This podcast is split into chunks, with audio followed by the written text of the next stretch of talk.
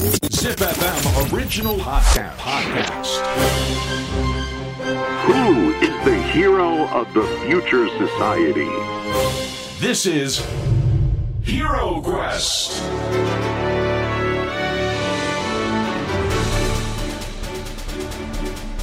ポッドキャストナビゲーター杉原杏里です小林玲奈です ZIPFM オリジナルポッドキャストヒーロークエストこのプログラムは社会の課題を解決し豊かな未来をデザインするヒーローを探す聞く冒険プログラムです。Apple Podcast Spotify Amazon Music など各サブスクリプションサービスで配信していますのでぜひフォローしてください。よよろしくお願いしろしくおます願いします。いやヒーロークエスト始まって1年ですよもおえー、うね。あっという間ですあねっという間ですよ。もう一年ですか？そうですよ。だからもう ZIPFM の皆さんはい。早く僕らを名古屋に呼んでください ださい。お願いします。豪華ゲストたくさん来てますから。ちょっと今年はねね。お邪魔できたらね嬉しいです本当に。よね呼んでもらえるかな？頼みましょう。頼みましょう。今見えてるんですよはいね、大人が。ちらほら見えちらほらね。いや楽しみです。あの、はい。い、つもありがとうございます皆さん。続きよろしくお願いいたします、はい、2年目頑張りましょうね。頑張ります、はい。お願いいたします。さてヒーロークエスト今回の冒険のステージに進みましょう、はい。アンリさん私たちが進む冒険のテーマをお願いします。はい今回のテーマはヒーロークエスト外伝。Education Quest イエーおーすごい。 education ですよ。 education要は教育ですよね、はい。ヒーロークエストを始めて education 関係で来ていただいたのはスタンフォードオンラインハイスクールのはい。星さんですよね校長先生。うん最近だとねあの2022年のね4月からですよ。高校で資産形成の授業が始まったりしてえるじゃないですか、ー、そうなんですか？これ僕すっごい大事なことだと思います、うん。やっぱりあのお金の考え方とかこの資本主義という今の現時点でやはりそこを知らないまんまうん。外に放り出されると。うんどうしますって感じになりませんか？うんでも本当そう思います。だから資産形成の授業とかうん。受けられるの羨ましいですもん、だよね。あの頃知っておきたかった。で海外とか結構お金面とかそういうのって勉強してるんですもんね。しますします、ね。だからやっぱりちっちゃい時から、うん、その要はインカムとアウトカムがあるわけじゃないですか、で何かを買ったら支出が出てしまうわけだから、はだからそれは収入を増やしていくっていうのをどうやってやっていくかっていうのを考えるべきですよね。ね。ね。大事な授業です。いやー楽しみです。はい。まあそんな中でですね今回は ZIPFM のお膝元である岐阜県飛騨市に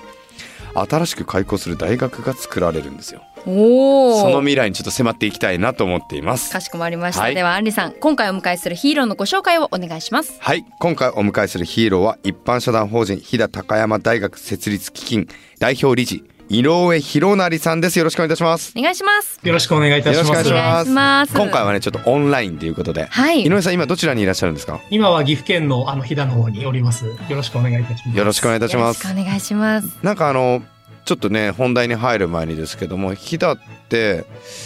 今すごいですね飛騨高山ってなんか自然がすごくて確かあの電線とか下に入ってるんですよね。ああ、そうですね。地中化もやってますね。地中化ですよね。うんだから景はい。観をすごく綺麗にしていくっていうのをやってる。は確か世界が日本で行くべき場所のなんかランキングの中で入ってるはずですよそうですね。外国の今、旅行の方もすごく一気に今、ですよねやって始めてますね。はいえもともと井上さんは飛騨高山生まれなんですか？そうですね。あの、岐阜県の高山市というところが生まれではあるんですけれども、もともと、あの、うちの祖祖父の家系というかですね、ずっと木材のことをやっておりまして、もう、あの、十何代と続いているような、あの、えっと、木材のことをやってる家系の中で、あの、すごいまあ生まれたすごいんですよね。はい。ちょっと僕あの先にねちょっと情報調べましたけど、宮大工というう、ん。あ、そうですね。はい。あの、めうちの祖父も、はい。めちゃくちゃ大好きなんですよ宮大工って僕日本に100人ぐらいしかいないんですよねあまあ、名工と言われるようなすごい方は本当に少なくなってますね。すごいんだから本当にそうですよね。だって仏閣神社とか全部ああいうのをちゃんと守っていってそうですよ。あの技術だよめちゃくちゃ頭良くないとできないからねあれそれがうん。井上さんの井上さんのもう DNA として流れているということで。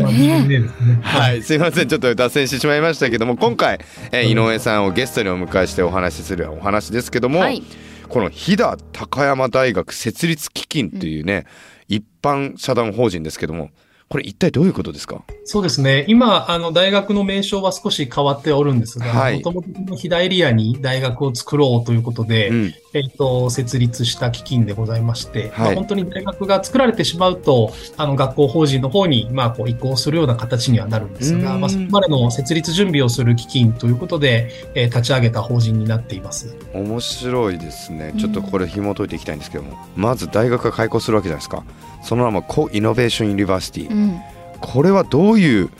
意図があって付けられた名前なんですか？あの、もともと一番最初の大学名称が、はい。今すべて設立前なので、仮称というふうにつけて、はい。いるんですが、こう、仮称飛騨高山、えー大学というはい。大学で一番最初は計画しておったんですけれども、はい。まあ、この大学の特徴なんですが、まあ、岐阜県飛騨市に本校を構えるんですけれども、今時点で、えっ、と、現在全国13拠点、えおーー地域拠点を構える予定でして、へ1年目学生は飛騨で過ごすんですが、2年目以降、全国好きなキャンパスをあのぐるぐる回ってですね、会話を往復できるようなキャンパス構想として考えておりまして、えっ、と、そういった観点から結構地域の、まあ、いろんな今、他えー北は札幌からですね、うん。西は福岡まで、うん。まあ、様々な自治体さんと連携させていただくんですけれども、やはりその飛騨高山大学という名前だとですね、飛騨が強すぎてっていうところもあったので、じゃあ本当にじゃあ何をパーパスにしていくのかっていうことを議論する中で、やはりこの高イノベーションという、うん。まさに競争という共に作っていくと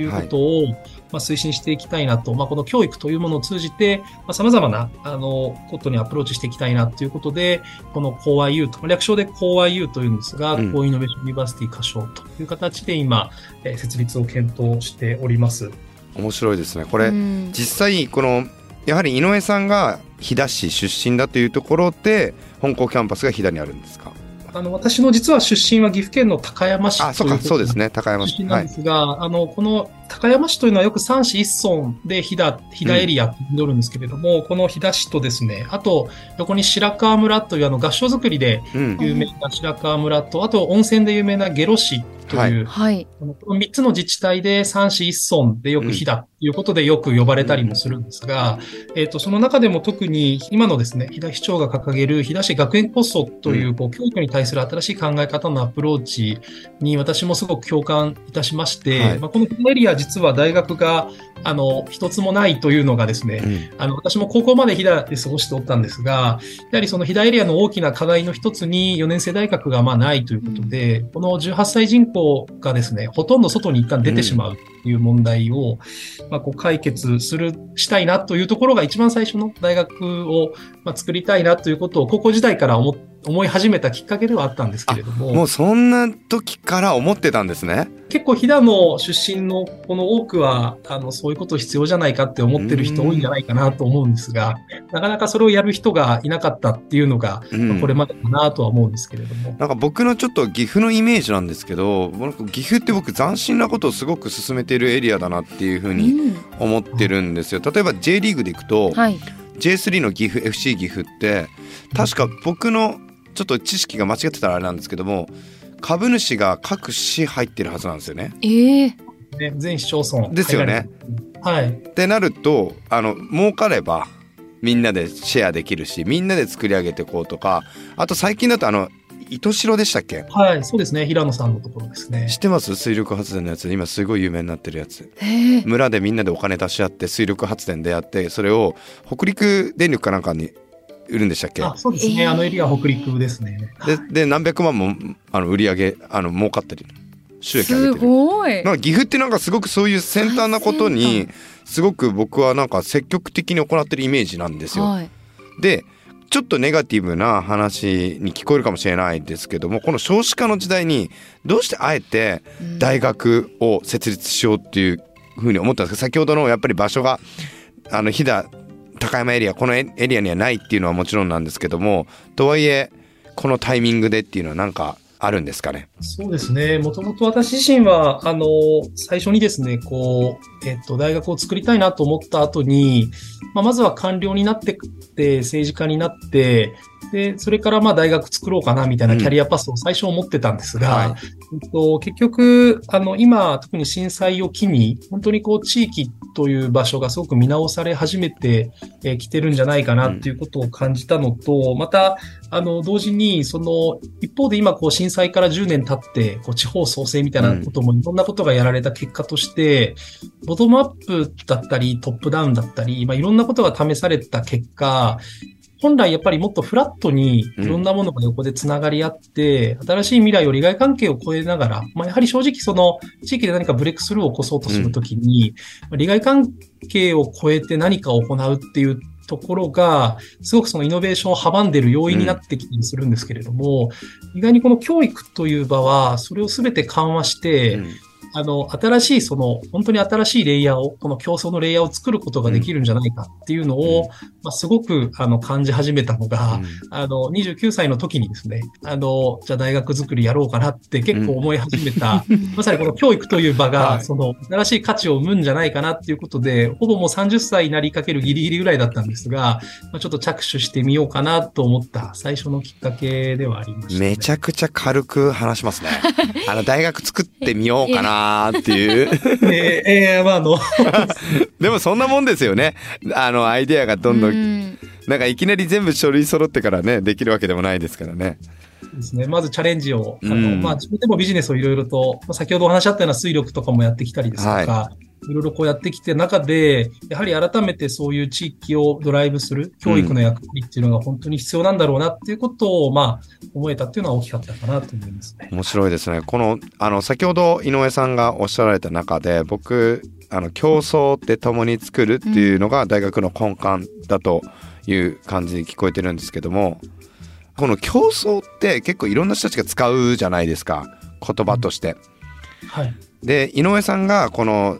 こう、IU で、その作っていきたい競争って、特にどういうことを指すとかあったりするんですかね？教育という観点で、まあ、競争を捉えた際に、はい。あの競争という、まあ、競争学部という学部を今考えているんですが、はい。これがあの並行して今世の中で作られている大学でいきますと、九州大学さんが、えー競争学部、競争学科というのを設置されております。これもそんなに、あの、ここ最近のお話かなというふうに思っておるんですけれども、やはりその、この学びからの観点で競争というものを切り取った場合に、はい。何個かテーマがあるかなと思っているんですが、一つがやはりこの理論と実践と対話というう、このの往復ですね。まあ、はいあの特にその中でもこの実践というものを私たちボンディングシップと定義をして、あの、すごく大事にあのしていきたいなと思ってるんですが、やはりその三つの理論実践対話の王冠軸を通じて、やはりその、もう一つは越境というワードが、まあこの競争を支えていくかなと思ってるんですけども、地域をまたぎ、かつその越境というのが、自分と外っていうその、二つ越境って定義があるかなと思うんです。はい。場を変えるっていうことと、自分自身のまだ見たことない、体験したことない新しい価値観に出会うみたいな、そういう越境性も非常に重要な概念かなと思ってまして、まあそういういろんなもの、まさにこうダイバーシティの部分かなと思うんですけれども、そういったことを肌で体感しながら実践し、理論を学び、え対話を収めて、やはりその新しい価値創造ですかね。うんそういったことに対してチャレンジしていくと。まあ、地域課題解決したり価値創造していくというところ、まさにインパクトをうん生んでいくというところが、結構その教育から見た競争というワードの、まあ、こう重要な考え方になっていくのかなというふうに思っています。このボンディングシップに関してなんですけどももう少しあの初めて聞く方たちにこのボンディングシップって一体何なのっていうのを説明するときどう答えたらいいですかね？そうですね。あまあ世の中一般で普及しているのは、あの、インターンシップというのはいが結構普及しているかなと思うんですが、まあそこにまさにですね、ただ従来のインターンシップは、私たちもこう学術的にも、うんかつ大学が取り組んでいるインターンシップも相当研究をした結果、まだまだその品質基準があの不明確であったりですとか、要は言って終わりっぱなしだったり、本当に教育上の効果がどこまで測定できているのかっていうのは、まだまだすごく課題がある領域だなと思ってまして、えっと、やはりそことの差別化というのが教育観点上重要かなとまず考え始めました。うんまあ、このまずそもそもボンディングシップというのはあのボンドというですね、まさにこう絆という概念とそのインターンシップを掛け合わせた造語ではあるんですけれども、やはりその地域という場所でいろんななりわいを起こしたり取り組む場合というのが、非常にその一筋縄ではいかないっていうんですかね、うん。そのうんってなんか思いつきでやっても簡単に成果ってやっぱ出なくてですね、まあ、いろんな人との対話を通じて絆づくりとか結構そのこあの濃いコミュニケーションだったり関係づくりの結果、やっぱりいろんなそのインパクトを生じさせるようなことに通じていくのかなっていうことを感じてまして、そこを学術という観点では、同時にこの大学では今120名の学生がうんその全国13拠点にわーっと出てくるんですけれども、はい。多分日本全国の中で、まあ、2, 年2年次、3年次、4年次こう出てくるんですが、同時にこう何百人って単位で一気にあのインターンシップといいますかね、そういったことになって、その学習効果を測定しているってところはほとんどないので、うん。まあ、そういったこうある種実践を科学するみたいなところも、まさにこのボンディングシップで課せられている重要な使命なのかなというふうにも思ってまして、まあ、この18歳若い世代がどう実践を科学されながら、自分たちもよりこうインパクト、地域の人と一緒にですね、インパクトを出す取り組みを、まあ、取り組んでいくのか、みたいなところが、うん。まあ、結構、このボンディングシップっていうところの重要な教育法になっていくのかなというふうには思っています。あの、全然関係ないですけども、ボンディングってボンドなわけじゃないですか。はい。宮大工の、あの、井上さんが言うと、ね。あの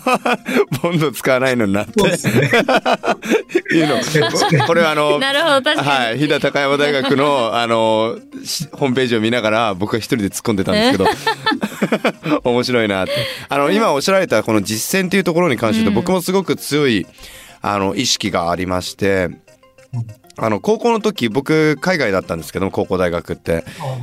あの、もう実践すごい入れるんですよ。へえ。なので、高3の時、2ヶ月間ぐらいインターンしなきゃいけないんですよ。ここ、ここですよ、もう。2ヶ月で？はい2僕は。僕はあの建築やりたかったので、はい建築会社に入ってインターンするんですよ。でもその受け入れる企業もすごいじゃないですかまずす。ごい。はい。でこれ自分でオファー出すんですよ。ええ。だから企業もその受け入れ体制があるわけですよねああ、そうです。文化として。ね、うん。で高校生なんか来ても何もできないんですけども、うんうんうんまあモデル作りとかを手伝ったりとかして2ヶ月間で本当に自分が行きたい道はこっちなのかとかっていうのをやってで今度大学になると実践型より実践型のお金ももらえるインターンシップに入っていくわけですよ。これ1年生から始まっていくんで。早いですね。はい、始まります。もう。そうなると、自分の実力の、その、なんだろう、可視化とか、あとは本当にやりたい方向性なのかとか、っていうのがどんどんどんどん、その角度が高くいいくの。で、今井上さんの言われてるこのボンディングシップ実践型っていうのはすごく僕は共感するし、日本は絶対導入した方がいいなっていう感じをしてますね。うん。いやー、面白いですね。で、今なんと学長候補には宮田裕章さんが上がっていらっしゃいますが、これ宮田さんが候補になったのはどんな期待が込められているんでしょうかね？あ、そうですね。宮田さんの、あの、まあ、書籍なんかも拝見する中で、まさにあの、実はこのコア U のあの、ステートメントがですね、今はい文明に問うという、うん。あの、ステートメントを私たち掲げてまして、はい拝見しました文明というとちょっと、うんはい、非常に大きな、うん。あの話になってしまうんですけれども、やはりその、ただこの文明っていうのは、きっと多分これからこの時代になっていくんだろうな、ということを予想しておりまして、まあ一人一人がですね、本当に、まあ、つながり合ったり、足りないものを補い合ったりしながら、まあ、新しい社会像を作っていく、その、それそのものが、まさにこの文明の、あの、起点でもあり、かつそれを支えるのは、まあ、きっとデジタルのうん。力だったりですとか、まあ、そういった、あの、ところなのかなっていうところで、まあ、宮田さんの書籍を、拝見する中でですね、まあそういった文明を作っていきたいんだというちょっと強いメッセージを感じたので、あの、宮田さんとですね、こういった大学作りができれば、まあ、非常に、あの、社会的に意義あるあの大学が作れるんじゃないかなということを思いまして、あの、打診をさせていただいたというのがきっかけになって面白い。これ他にはどういう講師の方たちが今リストアップされてるんですか？今、えっ、と、まさにこの競争というレイヤーでいきますと、分離、様々な領域をあの横断します。本当に経済学ですとか、経営学ですとか、あとそういった文系的な学問はもちろんなんですけれども、それ以外にも医療ですとか、まあ福祉ですとか、あとはまあ本当にあの、それこそ文化系とか芸術、アートみたいな領域まで全て含まれてきます。で、一応それぞれ各界を代表する、まあ、第一人者と言われるようなですね、先生方をまあ全員ひだに呼ぶというのはですね、うん。まあ非常にこれはハードルがありましたので、えっと、まあ、あの、ここまだまだ、あの、これからですね、文科省さんとの協議の中で詰めなきゃいけない部分ではあるんですけれども、あの、一応その全ての領域の第一人者のお弟子様方をですね、一応こうご推薦をいただくような形で、いやーいいですね。出していただいてですね、で、その第一人者の先生方も、まあ、客員だったりですとか、まあ、特任教授なんかで入っていただくことで、まあ、いろんな大学のですね、あの、一流のこの先生方とのコミュニティもきちっと作っていきながら、あの、しっかりこう、その、まさに地域という場所にあっても、すごい高い、こう、まあ、クオリティの教育が受けられるような環境を作り、ということで、あの、そういった先生方にお声掛けさせていただいております。面白いですね、うん。あの僕も今高校1校でしょ？で大学も2校かな？え大学もされてるんですか？大学は上智とかや,、やってるんだけど、はい。こうやってなんだろう僕らみたいに今実際にリアルなそのマーケットでいろいろやってる人たちが、うん。その学生たちと付き合っていくっていうのは双方に結構メリットがあって、うん。で特に僕あのスタンフォードのオンラインハイスクールたまに喋ったりするんですけど、やばいな高校生たちすごいなと。めちゃくちゃチャレンジしてくるやんと。チャレンジされるからうん。ちゃんと用意しとかないと。こっちも。お本当にチョークしちゃうんですよ。だからこういう風にこう高め合っていくのもすごく面白いなと思いますし、なんか今あの井上さんがおっしゃってた中で僕すごく思ってるのはこの横断はい。っていうのはすごく僕も今身に染みてるというか僕もロボットとか作ったりしてるんですよいろいろ。ではい。あの福祉だったりしたら歩行をロボットで解析してそうするとそれを全部データベースに入ってでその人の未病だったり早期発見だったりとかあとは僕ら座るを科学してとかいろいろやるんですけどもこれってまあデザインから設計からエンジニアリングからでロボティクスからっていくんですけどこれ理系だけじゃないんですよ今度。うんこれアウトプットになってくるとちゃんと文系っていうもうなんか理系文系っていうのがもう分離でめんどくさいんで分離でいいと思うんですけど、あの最後はこの哲学とか心理学まで入ってくるわけですよ。ほうこれもう本当にこのちゃんとした横断するプラットフォームをちゃんと作れないとものはもう全然うまくいかないんですよね。だから先ほど言われてたその個の力がまさにこうしていくっていうかこうイノベーションのこの考え方っていうのはもう時代のもうど真ん中ですよね多分これ今。本当に今特にそこが社会人になってからであっても、あの、求められるようになってきてるんだろうな、うんまあ、ここ最近の流れでも強く感じますね。はい。あの最後にちょっと僕もあの大学院行きたかったんですけど、うんちょっとまああのリーマンとかの影響で行くのやめたんですけどいまだにだからちょっと大学院行きたいな大学もう一回戻りたいなとか思うタイミングがたまにあるんですけども、これ社会人のもやるんですか？こちらは今まさに構想中の段階ではあるんですが、やはりそういったリカレントですとか、うん。まあリングみたいな部分も含めての、あの、教育の形もですね、積極的にこう作っていきたいなっていうのは、あの、考えているところです。井上さん面白い。ちょっと井上さんなんか東京来る際ちょっとご飯ぜひ行きましょう。アンリさんコミュニティに。はいあのたくさん面白い講師を講師の可能性の方たたくさんいますんであぜひよろしくお願いします。ありがとうございます井上あさんりがとうございました。ありがとうございます。はい。さあ、ヒーロークエスト次回も井上博成さんと Education Quest です。井上さん次回もよろしくお願いします。よろしくお願いしますありがとうございました。Hero Quest.